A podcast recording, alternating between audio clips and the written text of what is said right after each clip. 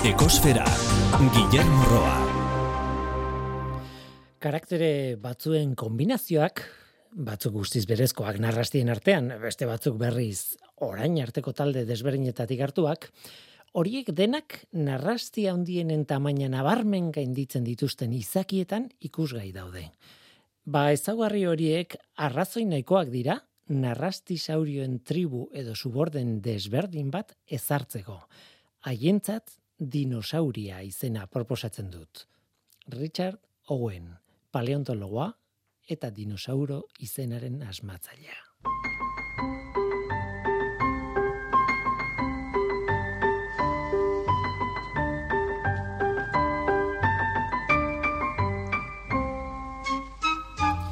Kaixo de noi, ongi etorri ekosferara. Mm, pixkanaka esnatzen ari da ikasturtea, ez?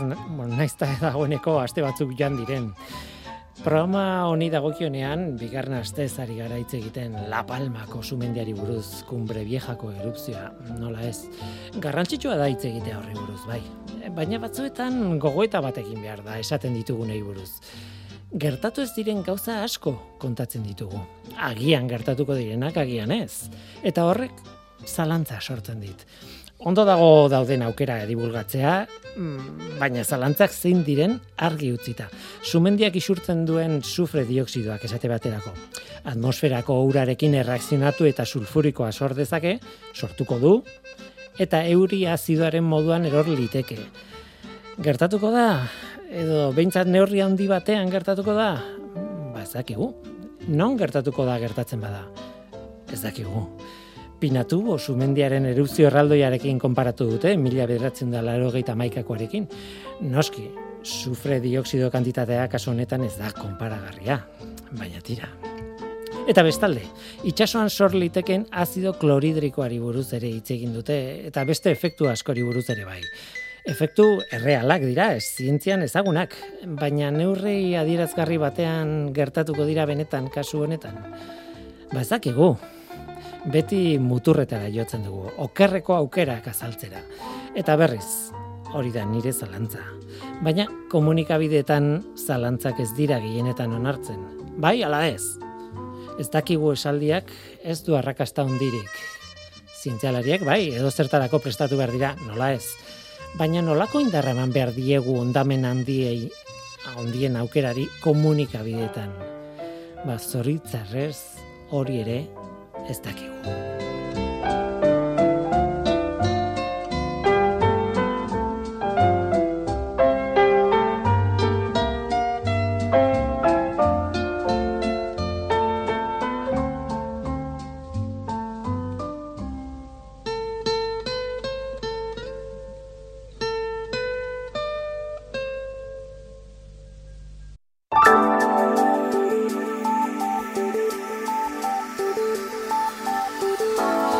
Beti bezala planetaren CO2 mailari begiratu behar diogu, igandeko datua da, irailaren hogeita seikoa.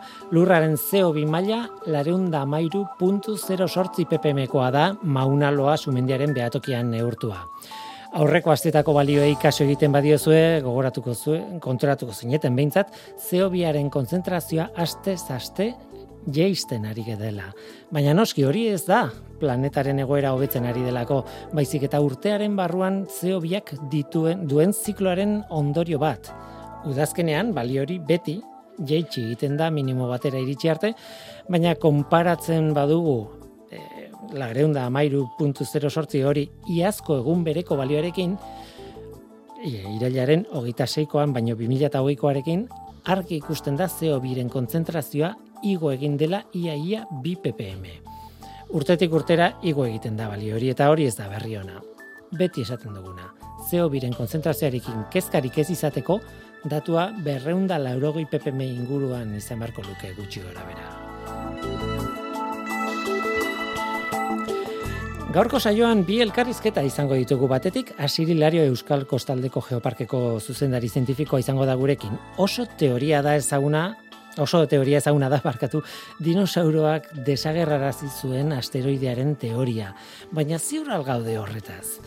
Tira bazu, maian egindako ikerketa batek beste hipotesi bat baztertzen laguntzen du eta horretaz egituko gara. Eta bestetik, Kerry Emanuel, mitzeko, mit institutoko klima zientzialaria izango dugu gurekin. BBVak Fronteras del Conocimiento izeneko sarietan saritu du Emanuel, kliman eta urakanetan aditu handi bat. Berak esan zuen klimaldaketak ozeanok, ozeanoak berotuko zituela eta urakanak bortitzagoak egingo zituela horregatik. Eta arrazoia zuen, bai, arrazoia zuen. Kerry Emanuel beraz gaur gurekin. Hau da gure gaurko eskaintza. Zu ongi etorria zara. Murgildu zaitez gure ekosferan.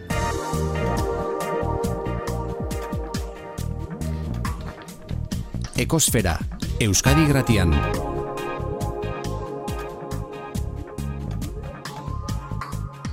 Ekosfera.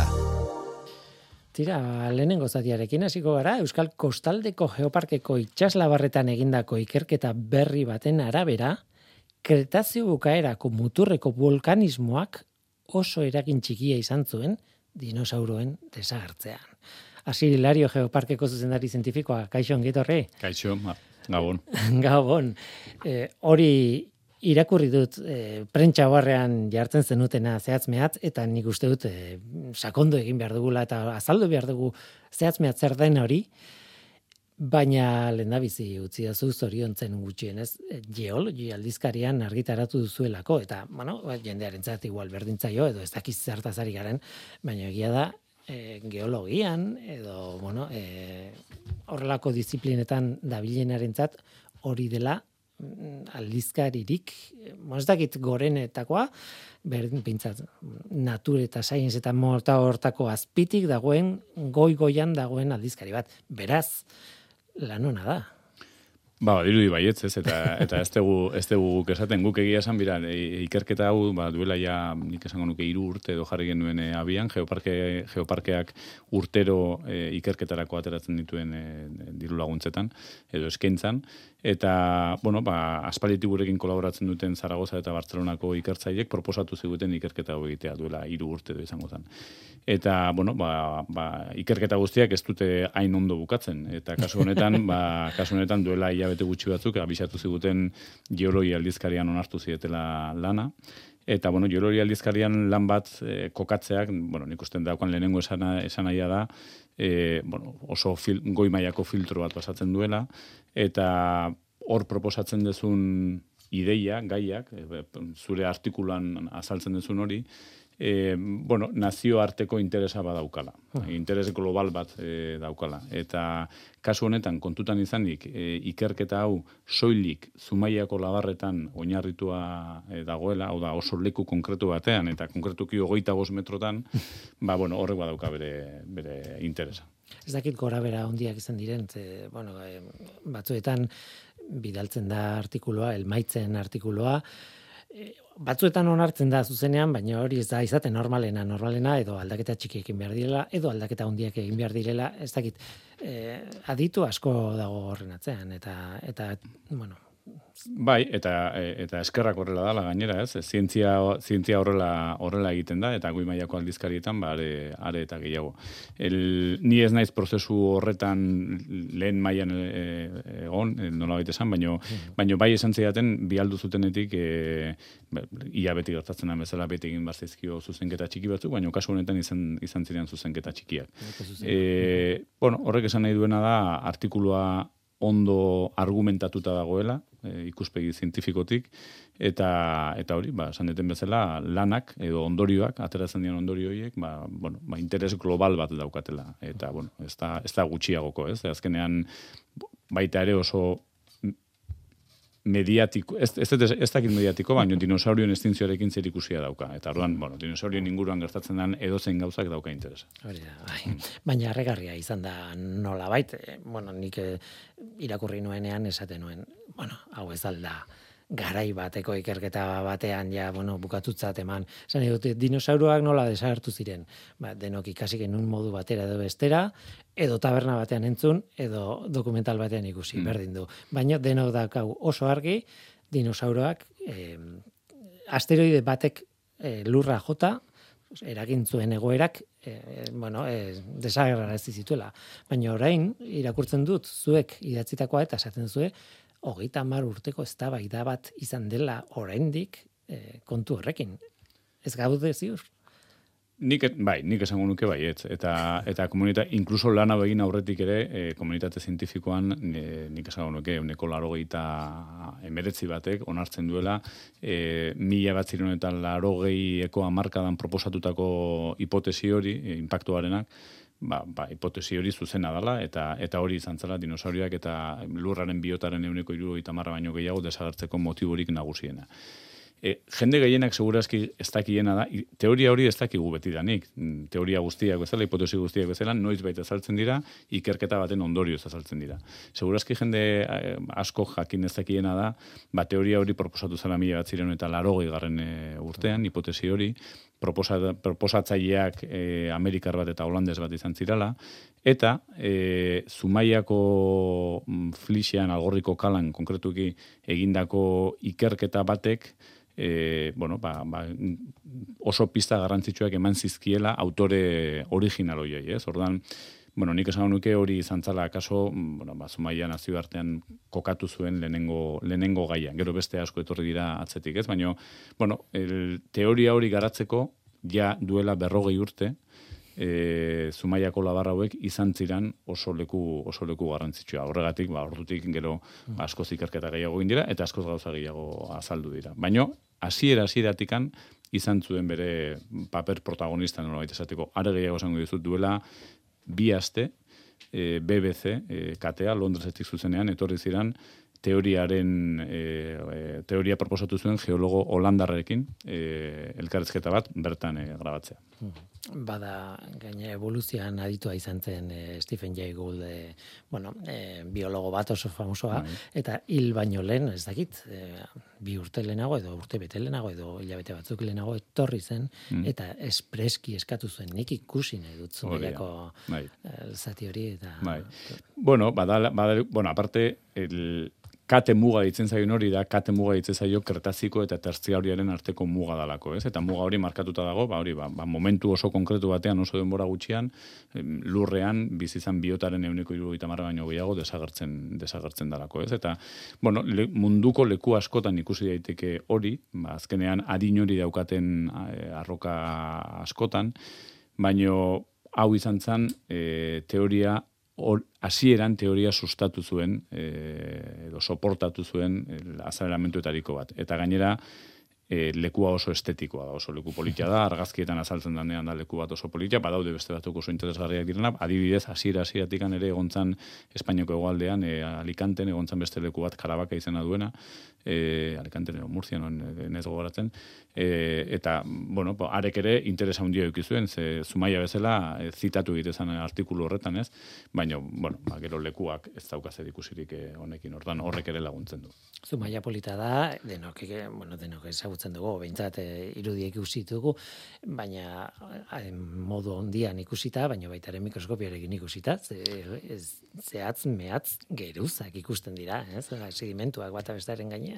Nik askotan esan izan dut, e, ez, geoparkeko kasu honetan zabalago ikusita, ez? Euskal Kostaldeko geoparkeko flix hori, bueno, ba, lurraren historiaren e, inoiz idaztiran libururik politenetarikoa dela, ez? E, nun horrialde guztioiek, e, kapa guztioiek horrialderak izango lirateken, e, honek doka mm, berezitasun bat, eta da, liburu hau oso letra onarekin idatzita dagoela. Horrialde guztiak bakoitza bere lekuan dago, e, daudela, eta hori ja bada geologian zerbait oso, oso ona, oso ezoikoa gainera, horrialde guztiak bakoitza bere lekuan egotea, baina gainera liburu honetan, letra oso argiarekin idatzi zen. Hau da, gauzak oso ondo ikusten dira, detaila handiarekin ikusten dira. Eta letra horiek mikroskopioan ikusten dira.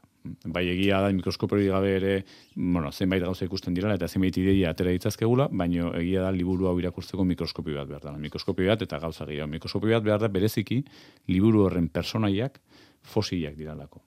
Liburu horren personaiak fosiliak dira eta hauek dira kapa hoietan ba, nola baita esateko barruan dauden ba, milaka eta milaka eta milaka fosilez. Azkenean, e, ez dugu az, e, aztu behar, kapa guzti hauek bere garaien itxaso ondoak izan zirala, eta hortaz itxaso ondo horietan metatu zirala, ba, Euskal Herria itxasoa zan garai hartako e, foraminifero pila bat, ez? Hau da, mikroorganismo pila bat, ez? Ba, han plantona, itxaso hartako plantona hiltzen zanean, bere oskol txiki hoiek, ba, ba poliki-poliki metatzen ziren itxaso ondoan. Eta hori da guk gaur egun frixian ikusten dugun. Arduan, bueno, ba, ba, mikrofosiloiek daukaten portaerarekin jakin dezakegu detaile handiz e, ze gertatu zen ba, milioi asko urte askotan zehar.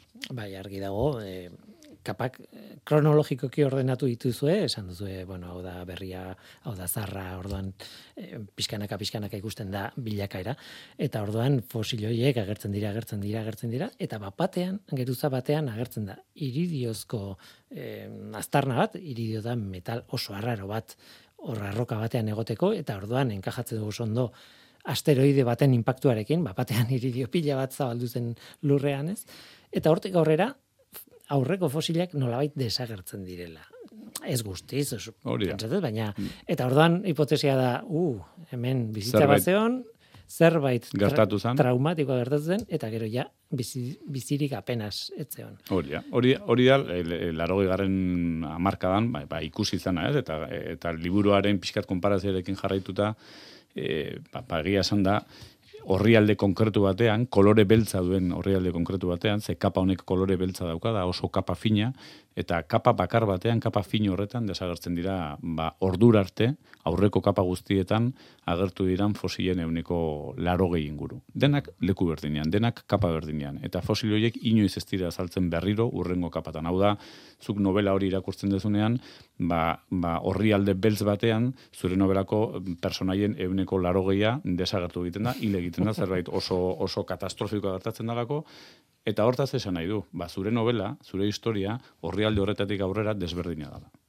Desberdina, personaje desberdinak dituzulako. Gutxi batzuk bizi irantzuten, eta eskerrak, bestela guztina ez gineak hemen egongo, baino, baino, bueno, novel, zure novela aldatu egiten da, ez? Eta hori hori da, e, duela irurogeita milioi lurran gertatu zana. Eta hori da, ba, beste lekuren artean, Zumaiako flixonetan oso, oso, oso ondo, detaile handiz e, jaso izan zana. Gero, nik, e, bueno, galdetu dizut lehen, e, estudian sartu baino lehen, baina e, kapabakoitzak nahiko regularra da denboran. Esan dute adirazten du, nahiko tarte e, jakina. E, bakoitza baldin badia amar mila urte, urrengoa ere amar mila urte dira, ez da kapa bat amar mila urtekoa dela, eta urrengoa egun mila urtekoa, ez. Eta hortaz, horrek ematen du erresoluzioa, nola baita, ez? De, zuk begiratu ezakezunaren erresoluzioa denboran. Hori da, eta hori izan da ikerketa hau abian jartzeko arrazoi nagusietariko bat. E, duela amar urte edo gutxi gora bera, argitaratu zian bi artikulo, e, horietako bat saien aldizkarian, e, Zumaia portada zutela, e, Zumaia portada izan zen e, aldizkari horretan, e, el, nun frogatze zuten e, Zumaiako kapak, e, ritmizidade hori, kapa gogorra, biguña, gogorra, biguña, gogorra, biguña, el, kaba, hori edo norek ikusi dezake, ez? Zuk flixera gerturatzen zanean, ikusten duzu kapa gogor eta biguñan arteko interkalazioa dagoela hor.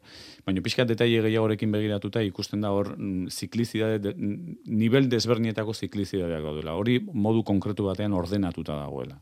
E, orduan, artikulu horrek demostratu zuen el, ziklizidade horrek kapen ordenatzeko modu hori, e, guztiz lotuta zegoela lurraren mugimendu astronomikoekin. Uh -huh.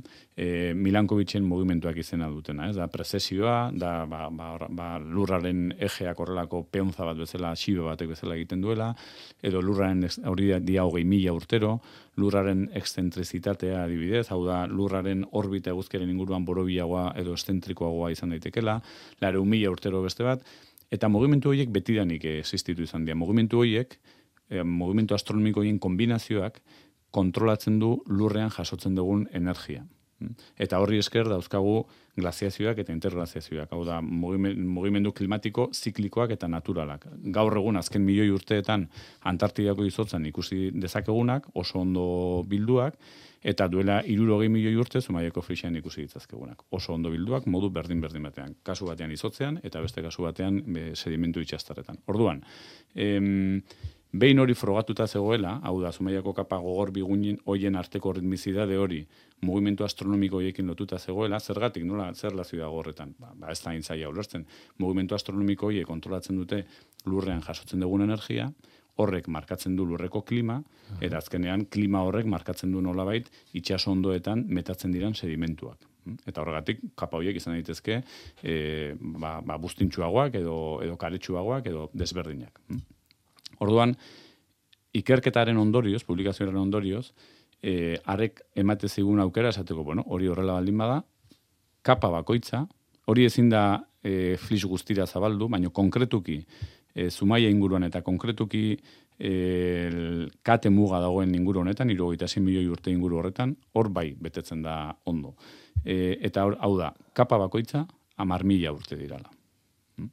e, pentsa, eh, zenbat eta zenbat kapa daude hor, azkenean zu gainean ibiltzen zen horretan, pausu bakoitzean egiten dituzu hogei, hogei tamar mila urte, ez? E, ba, ba, gure gizakiaren ia historia guztia, bentsat hemen inguruko gizakiaren ia historia guztia, ez? Ez zehazki horrela, baino, baino ia. Bueno, orduan, honek, e, behin hori lotuta daukagula, hau da, kapa bakoitza, mar mila urte dira, honek, ematen diguna da, resoluzio oso handia, zuk esan dezun bezala, ez? Ez, ematen digu aukera lana egiteko duela irurogeita 6 milioi, hau da, oso urruti, gertatu zen zerbaitetan, amar mila urteetako resoluzioarekin. Eta hori, amar mila urte, gaur egun ez da resoluzio handia, gaur egun behar ditugu, behar dugu asko, ia, eguneko edo beste resoluzio bat. Baina denboran zenbat eta atzerago egiten, dezu, egiten dezun, ba, bueno, duela irurogeita 6 milioi urte lana egiteko aukera auki, amar mila urteetako detailarekin, hori oso detaila handia da. Horrek, Eh, azaltzen du nola bait zergatik egin den ikerketa zumaian eta eta zergatik etorri diren ba Zarauzako unibertsitateko eta Bartzelonako unibertsitateko adituak ona hori ikerketa hori egiteko egitera. Baina guazen hasierako planteamendura eta esate genuen, bueno, fosilak ikusten dira geruzatan, gero geruza arraro bat dago, kapa arraro bat iridioekin eta eta gero ez daude, bueno, fosil batzu badaude, baina gutxi oso gutxi. Eta hor, badakigu gertatu dela, eta horrek inkajatzen du ondo asteroidearen teoriarekin. Orduan galdera da, zergatik igerketa hau orain, eta e, zein da problema, ba, genekin, horrek, bai, estatzen digu pentsatzen genuena. Bai, baino e, nola baita esateko nik, nik esango nuke, orokorean hori onartuta dago, e, arlo zientifikoan ere bai, e, gehien bat nik esango nuke iritzi publikoan ere bai, ze hori horrela da, e, Baino, egia da baita ere, hasieratik, hasi teoria e, planteatu zen garaitik, laro garen amarkadatik, hasieratik egondala beti eztabaida bat. E, ze beti egonda lantalde txiki bat, e, gutxiengoa izan da, baina beti egonda lantalde txiki bat defendatu duela edo edo zalantzan jarri duela meteoritoaren e, garrantzia. Mm, e, ia ze puntura arte izan zen hori determinantea edo edo ez, zergatik e, ba justu momentu berdinean kretaziko bukaeran eta eta paleogenoaren hasieran 76 milioi urte inguru horretan dinosauri desagertu ziren garai horretan justu momentu horretan Indian jasota dago lurraren historian ezagutzen dan e, ba, ba, gertaera volkanikorik garrantzitsuenetariko bat. Mm? E, itzen hau dute Decam Trumps. Mm? E, Decam da indiako inguru bat, eta pixka bat ideia bat egiteko, orain ia sumendi bat ikusten degula egunero telebistan, baino garai horretan e, Indian Iberiar penintsularen zabalera duen e, inguru oso bat, 2000 metro lodiera labaz betezan. Mm? 2000 metro lodiera Iberiar penintsularen zabalera. Mm? Claro, hori hori aktibitate volkaniko oso handia da, oso garrantzitsua da eta bueno, horra esan dut, lurraren historian ezagutzen den handienetarikoa. Mm? Claro, orduan mm, beti beti egonda eztabaida esan, bueno, honek aktibitate volkaniko honek nolabait e, baldintzatu mm, behar zuen lurraren klima eta akaso kontaminatu egingo zuen atmosfera eta akaso ba ba ba ja espezieren batzuek, espezie batzuek, espezie batzuk baia baia bueno, ba, ba pixka bat ba, nolabaiteko deklibe bat bazegoen, ez? Eta gero ja meteorito etorri izan, hori inorek ez du ezabidean jartzen, meteorito etorri izan eta ja bueno, ba sontzitu zuen dena. Baino ja oso baldintzatuta aurretik vulkanismo horrek e, sortu sortutako, bueno, ba, eraginarekin, ez? Orduan, e, bueno, pues hemen planteat, hauek egin zuten planteamentu esan zen, bueno, guazen saiatzea, saiatuko gara, jak ez zumaian gauzak hain detaia handiarekin ikusi daitezkeen, egingo dugu. E, detaia handiko muestreo bat. Muestratuko ditugu kate muga baino, bosteun mila urte lehenago, eta bosteun mila urte beranduago. Milioi urte bat. Uh e, hori badakigu ez, guretzako erretxa da egiten, ze kapa bakoitza amar mila urte da, oso erretxa da denbora kontatzen e, zumaian. Ia, tarte horretan, aurretik eta beranduago, milioi urte horretan, ia ikusten dugun e, vulkanismo horren zantzurik, zerbait. Mm? E, zeri begiratuta? Bueno, ba, kapa hoietan, kapa hauetan, horri alde hauetan, el karbono amairuko isotopoarekin jakin dezakegu temperatura aldaketak egon ziren edo ez, bero, bero, beroketak egon ziren edo ez. Eta hori, neurtu daiteke. Beste alde, ikusi dezakegu, kapa bakoitzen duen fosiliak aztertuz, ikusi dezakegu, ekologiak, gara hartan, milioi urte horretan, boste mila horretik boste mila eta gehiago, mm, ekologiak nola funtzionatu zuen, impactorik eukizuen edo, edo ez.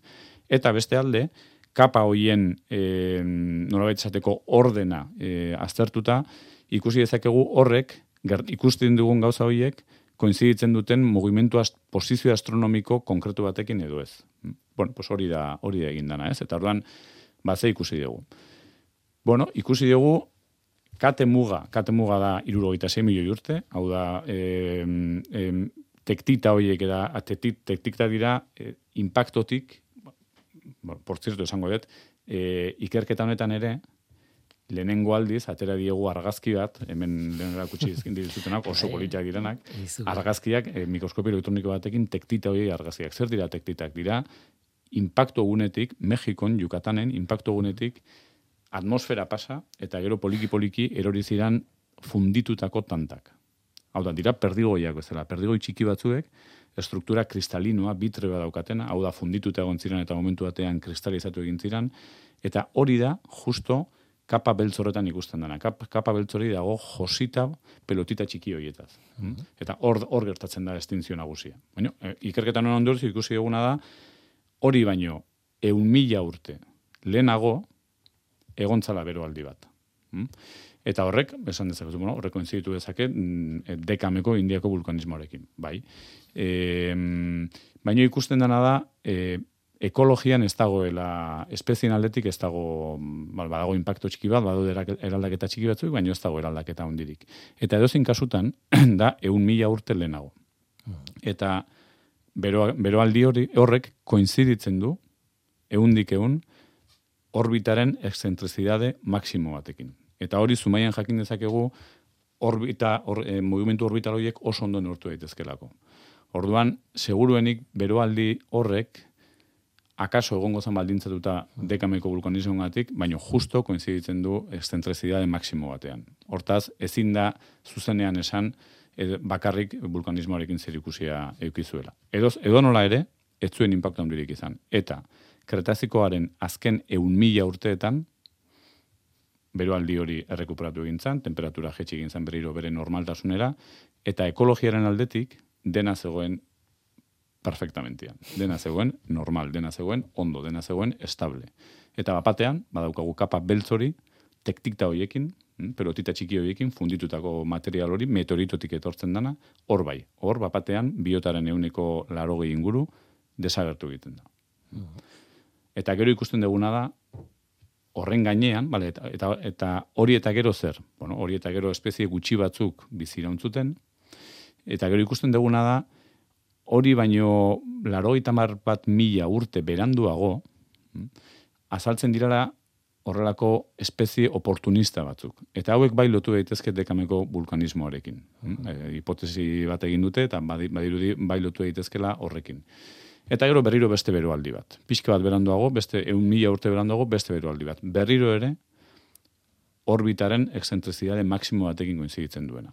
Orduan, ikusten duguna da, kate mugaren inguruan, zumaiako arrokatan, horrek esan nahi du munduaren inguru honetan, e, eta zumaiako arrokak oso ondo jasotzen dute gertatzen, gertatzen zana oroar, e, bai egon badaudela beroaldi bat aurretik eta beste bat beranduago, baino distantzia badagoela beroaldi hoien artean eta katen mugaren artean, beroaldi horiek ez zutela biotan ekologian impacto nabarmenik e, e, izan, eta koinziditzen dutela biak justo orbitaren excentricidade batekin.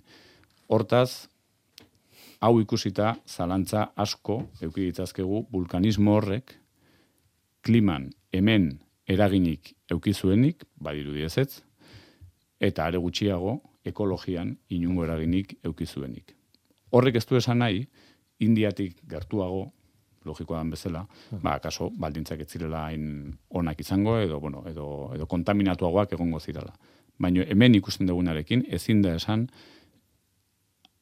vulkanismo horren ondorioz, modu global batean, planeta guztian, hmm e, temperaturak igo egin zirala, eta horren ondorioz, e, ekologia jada ikutsuta zegoela meteoritu erori zanean.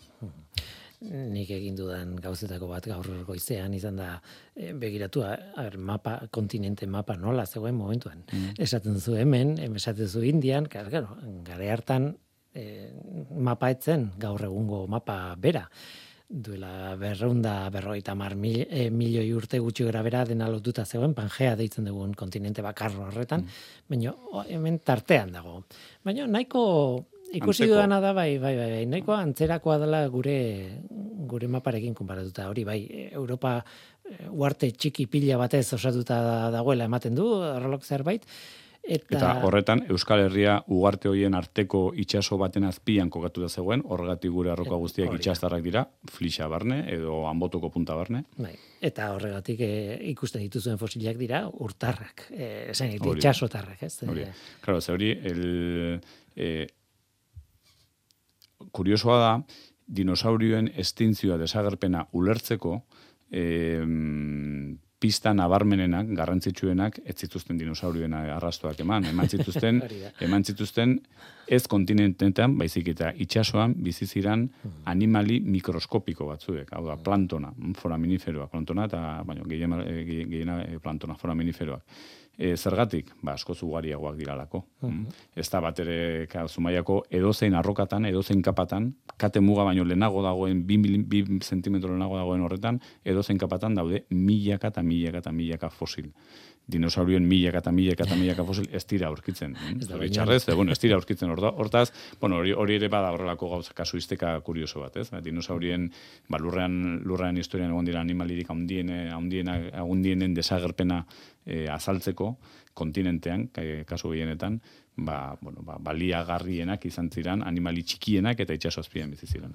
Bai, adibidez esan daiteke, e, bueno, Herrioxan edo Soria inguru hortan ja agertzen direla, e, dinosauroen lehortarren e, zeak, arrastoak, e, arrastoak eta claro. baina e, horrez dago behar dan geologia edo behar dan arroka Mm, ez dakite, eh, panorama geologia bai, hori bai, ikertu alizateko eh, bai. zumaiak ematen duena aukerarekin, ez? Lene, lehenengo kontua izango litzake eh, adina ere, bai, eh, dinosauriak el, hemen inguruan denak ezautzen dugu, ez, hemen inguruan gertuen dauzkagun arrastoak, ba, egon daitezke Rioxan, edo Sorian, edo uh -huh. Teruelen adibidez, uh -huh. edo Asturiasen ere bai, El, baina hoi guztiak el, harin desberdinetakoak dira, dinosaurioak e, okorrezpan dago berreun milioi urteetan zehar bizi izan ziren, edo gehiago, e, milioi urte askotan zehar. Eta hemen ikusi ditzazkegun aztarna horiek e, ez dira denak garai berdinekoak. Eta ez dira justo kretaziko bukaera, bukaera, bukaerakoak. Hortaz, e, ja, horregatik bakarrik ez dira leku aproposak e, dinosaurien desagerpena e, el, ulertzeko horretarako jomar dugu irurogeita 6 milioi urte dituzten e, arroketara. Baina, hau ez da guzti zuzena, baina lizentzia bat izan daiteke eta entzuleak e, e, ulertzeko, e, ez da guzti zuzena, arrasto guzti horiek, esan duten bezala, baita hartu, hartu eta e, e, Asturia, Asturia zen hasi, Soria, Herrioxa, Burgosen ere bai, Teruel eta gero Castellonen, em, ez da zuzena, hoi guztiak ez direlako adin berdinekoak. Baina lizentzia moduan, ulertu dezakeguna da, hoiek irudikatzen dutela Iberiar penintsularen kostaldea izan zana. E, iparralderago Europa izango zen, egongo zen, gu erdian itxaso horren azpian, hegoaldean Iberiako penintsula, eta penintsula horren kostaldean gu gandik ez hain urruti, Rioxan, e, bueno, pa, dinosoriak biziziran, kau, dinosoriak arra, aztarnak usteko, Rioxakoak bezala, behar dute zapaldu leku biguin batean. Eta leku biguinak egoten dira asko ba, ba kostaldetan, estuarioetan, eta eta horrelakoak ondartzetan, eta horrelakoak.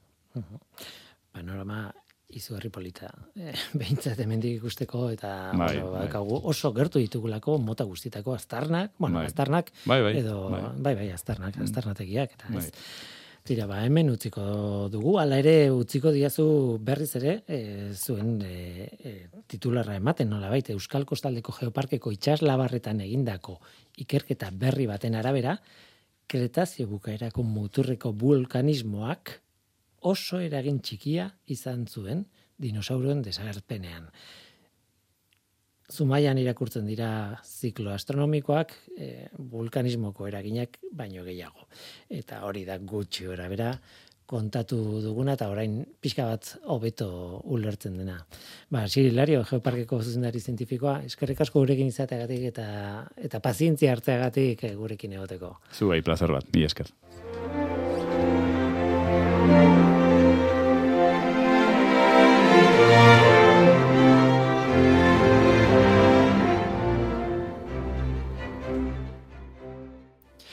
Tira, ba, orain gai aldatuko dugu, atzean utziko ditugu zumaiako kontuak, ikerketa hau, baina klimari eta hurakanei buruz hitz egin behar dugu orain. Kontua da, joan den astean baratu zirela BBVak ematen dituen fronteras del conocimiento sariak, jakintzaren mugak, eta aukera izan genuen irabazle batzuekin egoteko. Tartean, Kerry Emanuel adituarekin hitz egiteko aukera izan genuen.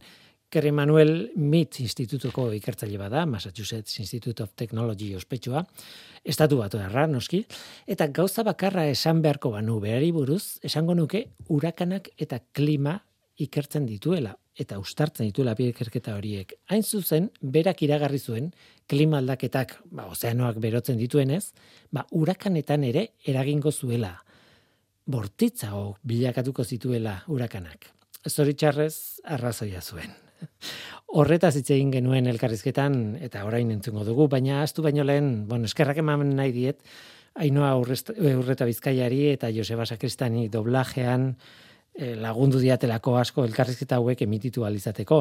Lehenengoa, bueno, Isabel Guionen elkarrizketa adimen artifizialeko adituarekin egin genuen, eta Norteko Ferrokarrila programan emititu genuen Ainoaren agotxarekin, eta bigarrena, ba, hause, Josebaren agotxarekin, hemen ekosferan, ba, horixe, Kerry Emanuel, MIT Institutuko ikertzailearekin egin genuen elkarrizketa izan dalako. Hemen hitz egin genuena. So it's a pleasure, uh, Professor Kerry Emanuel. From Plazerra da, Kerry Emanuel MIT Institutuko irakaslea, klimaren zientzialaria, zu gure erratxa joan izatea plazer bada. Eskerrik asko, zure denbora partekatzeagatik eta zorionak sariaren gatik. And congratulations for the war. Well, thank you. It's very nice to be with you. Beno, eskerrik asko, oso atsegina da zurekin egotea ere. Well. Kontu bitxi batekin hasiko naiz. E, berotegi efektua deitzen den efektu hori, egia esan izena ez dago bat ere ondo jarrita, ze atmosferan gertatzen dena ez da benetan berotegi erreal batean gertatzen dena. Horregatik izena ez da zehazki ondo jarrita aldea zein den, fizikoki aldea da, atmosferan konbekzia dagola, berotzen den aireak gora egiten duela, eta aldiz, berotegi batean edo negutegi batean ez. Atmosferan konbekzioa dago, eta zu aditu bazara, hain zuzen ere, konbekzioan. Started out in convection, that's true. Yes. Konbekzioarekin hasi nintzen egia da. Atmosferaren dinamika komplexua da, ezta? Well, it is. But Beno, ala da, baina beste arlo askotan bezala. Fizikan simplifikazio batzuk egin daitezke. Mirari bat da, baina azkenean ulertu egiten da, behintzat kasu gehienetan. Baina mundiala da esparru hori ikertzea, interesgarria eta komplexua delako. Pertsona batzuentzat oztopo bat da komplexutasuna. Beste batzuek erronkatzat hartzen dute. Eta esan nahi nuke berotze globalarekin arazorik izango ez bagenu, klima zientzia are biziagoa eta zirraragarriagoa izango litzatekeela, alegin intelektual gisa. Horein dugu adibide bat, eh, bueno, Kanaria uartetan, La Palma uartean, sumendi bat dugu erupzioan. Hori, zeo biren iturri natural bat da. Yes. Bada, bai. Atmosfera osoarekin konparatuta oso oso txikia da sumendiarena, baina tira, zeo biren iturri bat izan da, bueno, faktore bat da. That's right. So in the absence of human Hala da, activities, we do beraz, have giza jardurarik ezean, sumendiak dira. CO biren iturri nagusia. 1% of Gaur the egun haien ekarpena giza jardueraren CO2 ekarpenaren in the euneko bata da.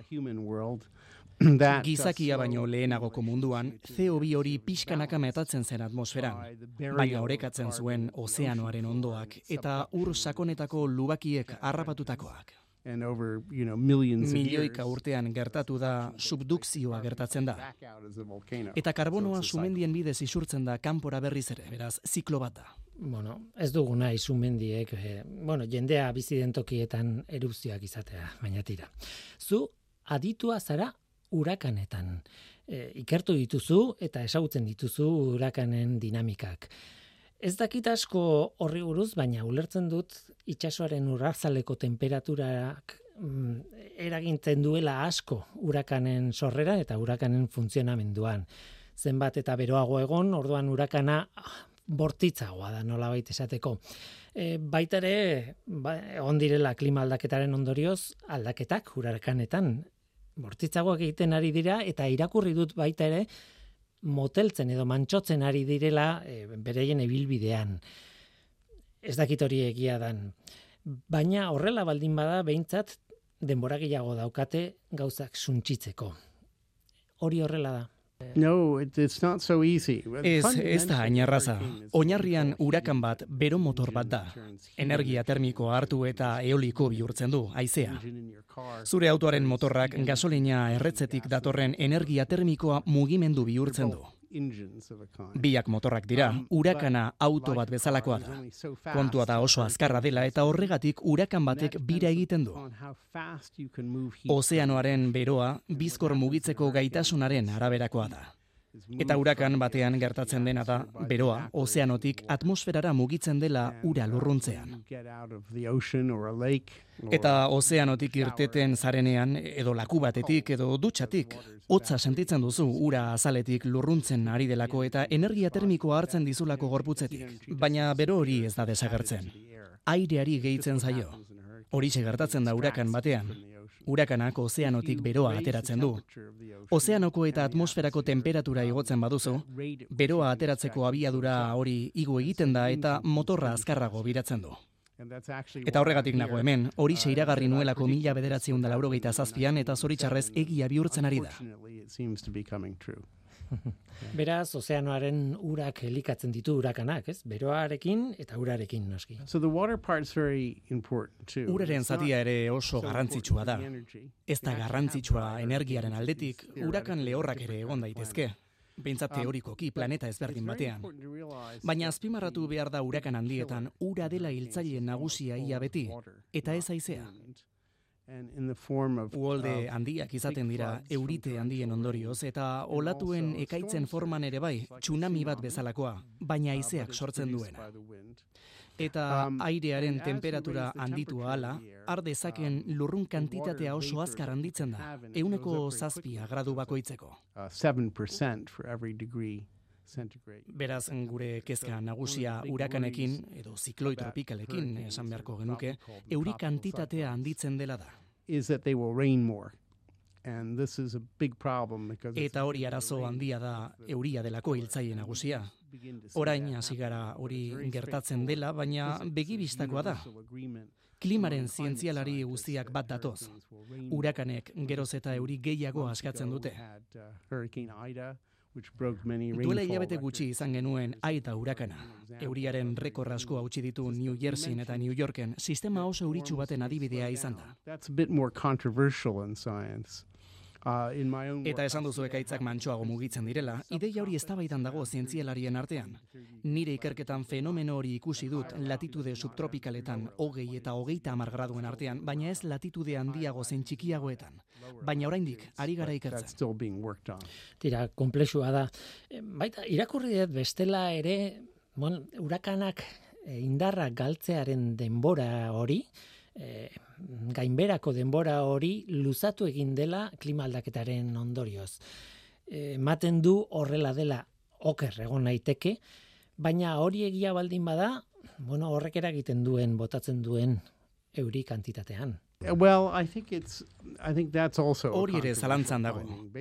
Funtsean urakanak lurra uh, jotzen dutenean, indarra galtzen dute oso azkar. Segituan gertatzen da, ez dugu ikusi denborarekin aldatzen ari denik. Kontua da uh, zenbat eta urakan handiagoa izan, orduan eta urrunago Uh, iritsiko dela. Eta azkar datorrena ere urrutira iritsiko da. Baina oreka bat da. And if it's moving faster, it can go further. Zenbat eta azkarrago mugitu orduan eta denbora gutxiago egingo du puntu batean. Ez du hainbeste euria botako, baina urrunago iritsiko da indarra galdu arte. But then it will go further inland before it's before it's very weak. Logikoa dirudi. Yeah, yeah, it's pretty logical. Bada logikoa. Dena den guk pentsatzen dugu urakanak eta horrelako gauzak, bueno, tropikoetan gertatzen diren ekaitza handiak direla, ez? Nolabait oso urruti ditugula, baina hori ez da guztiz egia, ez? Adibidez, eh, Mediterranean bertan baditugu urakanen antzeko gauza batzuk, ez dakit urakan deitu hartzaien. We we actually have a word for it in my Hitz bat dugu hoietarako. Medikanak deitzen diegu. hurricanes. And in 2000 eta bostean 2005, urte sabatiko hartu nuen eta Mallorcara sabbatical etorri nintzen Romulado Romero irakaslea my nire lagun eta lankidea. uh, Professor Romualdo Romero, who teaches at the University of the Balearic Islands, and we worked Klaseak ematen ditu Balear uarteetan. Urte horretan hasita, lan egin dugu mendikanen esparruan, klima aldaketak nola eragiten dien jakiteko. Zoritxarrez oso gutxitan izaten dira medikanak. um, Azken neguan gutxi batzuk izan ziren, normalean negukoak izaten dira. Baina zaila da esatea ze um, espero dugu. That it's, Espero dugu ugarituko direla toki batzuetan, itsaso beltzean eta ekialdean batez ere, eta beste toki batzuetan urritu. Baina leku guztietan espero dugu medikanak bortitzagoak eta euritsuagoak izatea. Medikanak ez dira urakanak bezain indartsu bilakatuko, baina bai orain baino indartsuagoak. Eta kezkatzekoa da. But stronger than they are now, and Mm. it's it's a bit of a worry. Eta tokoiren batean egoera aldatu ingo dute. And then, of course, you know, once in a while you Bai, get a eta gero noski noizean behin izaten dira urakan batzuk iraunkorrak, Portugal Portugaleko and kostan eta Espainiako Spain. mendebaldean eragin dezaketenak. Ez da arazo larria, baina euri lot asko ekar dezakete, And eta hori kezkatzekoa da. Yeah. Azken galdera bat egin behar dizut, eta naita nahiez gainera, Laister izango da Glasgowko klimaren gailurra, eta galdetu nahi nizun, zer espero behar dugu Glasgowtik? Eh, esan nahi dut oso garrantzitsua da, eh, COP edo izeneko bileretan, eh, historia horretan Glasgowkoa. Zer espero duzuzuk eta zer espero behar dugu besteok? I have to tell you that I Saiatzen naiz urruntzen politikatik. Ez dut esaten it. garrantzitsua ez denik. Bai, noski, bada oso garrantzitsua. Munduko herrialdeak elkartu Um, egiten dira eta helburuak finkatzeko akordioak lortzen saiatzen dira. make Baina um, garrantzitsua da elkartzea arazoa teknologikoki konpontzeko. Nola sortzen dugu energia berdea ekonomikoki suntzitzailea ez modu batean eta gelditu behar izan gabe? Baikorragoa naiz. Historikoki nazioarteko zientzialarien eta ingenierien komunitateek politikariek baino lankidetza handiagoa Uh, izan dutelako. Zientzialariek elkarrekin lan egiteko joera dutelako.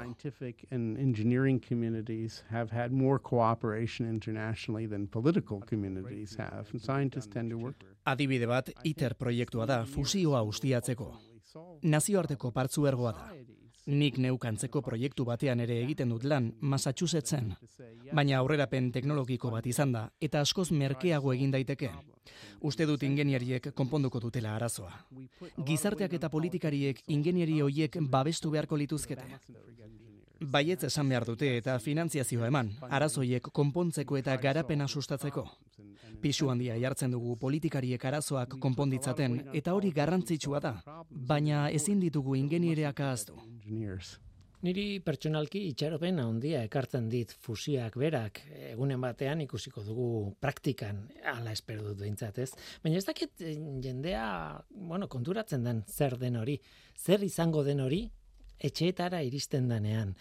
Uste dut e, zientziaren komunikatzaileok behar bada ez dugul, ez diogula behar duen garrantzia ematen e, eta behar bada gai hau dago pixka bat atzean, oh, ahaztuta. Well, I, th I think that's a weakness. In, Nire ustez ingenieritza zientifikoaren eta agian kazetaritzaren gabezi bat dela. Beste zientzialari asko bezala praktikoa izaten saiatzen naiz. Eta badakigu laupa bost herrialdek elektrizitatea erabat deskarbonizatu dutela. Frantzia, Suedia eta Belgika adibidez. Modu berean egin zuten haiek hidrogenoa eta nuklearraren bitartez. Nire ustez horrela egin behar dugu aurrera badakigulako funtzionatzen duela. Jendea energia nuklearraren beldur da, baina beldur hori gainditu dezakegu. Jendeak egan egiteko beldurra du eta hori gainditzen dugu. Askotan esaten dut jendea erregai fosilen konbustioak hiltzen duela. Osasunaren mundu erakundeari sinesten badiozu horrek hiru egunetan hiltzen du energia nuklearrak historia osoan baino jende gehiago. Eta oraindik beldur gara, seguruena denaren beldur gara eta arrisku gehiena duenarena ez. Zientzialariek eta kazetariek elkarrekin egin beharko genuke lan irrazionaltasun horren kontra, baina hori ez da gertatzen. Egia esan oso mezu zaila da kontatzeko eta transmititzeko. Well, yes, but bai, baina ausartu behar dugu mezu hori zabaltzen. Ezin dugu beldurtu, badugulako gehiago beldurtzeko beste kontu oso handi bat aurrean, alegi aldaketa klimatiko. Zentzuzkoagoak izan behar dugu beldurtzen gaituen ari buruz. Great, so thank you very much for being with Eskerrik asko nirekin izateagatik, plazera handia da zu irratxa jonetan izatea. Zorionak, eta eskerrik asko. Okay, you're welcome. Thank you very much. Eskerrik asko, plazera handia izan da. It's been a pleasure. Yeah.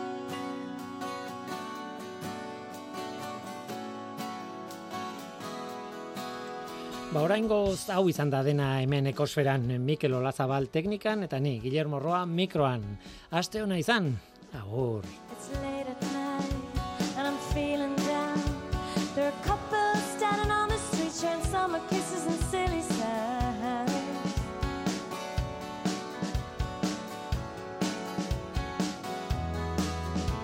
So I step